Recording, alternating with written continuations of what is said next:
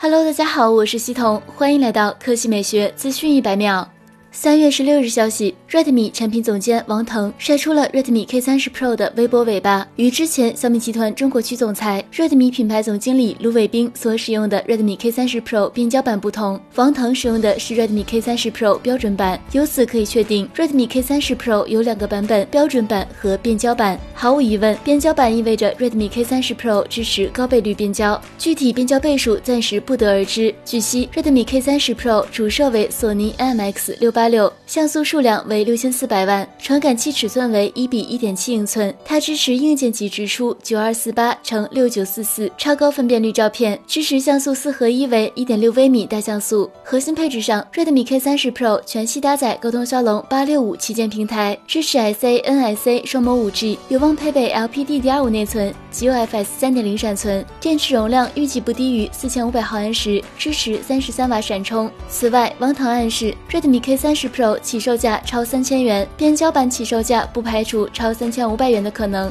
据外媒报道称，苹果将会在三月十八日发布 iOS 的新版本更新，版本号为 iOS 十三点四。目前系统已经进入到了第五个测试版。从之前的测试版来看，苹果在 iOS 十三点四中提供的新功能还是比较多的，比如 iCloud 文肩胛共享、键盘快捷键、新 M emoji 表情，同时还有能让手机、手表化身车钥匙的 Car Key API 等等。从网友曝光的截图来看，Apple Pay 支付宝将和 Apple Pay 银行卡一样，采用同样的唤醒步骤，在支付之前需要进行身份验证。但不同的是，Apple Pay 支付宝保留了二维码支付的样式，而非 Apple Pay 银行卡的 NFC 进场支付。另外，iOS 十三点四正式版或许还会带来更多公交卡，具体包括八达通、岭南通羊城通、岭南通广佛通、深圳通、京津冀互联互通卡。如此多给力的新功能，你是不是做好升级的准备了呢？好了，以上就是本期科技美学资讯百秒的全部内容，我们明天再见。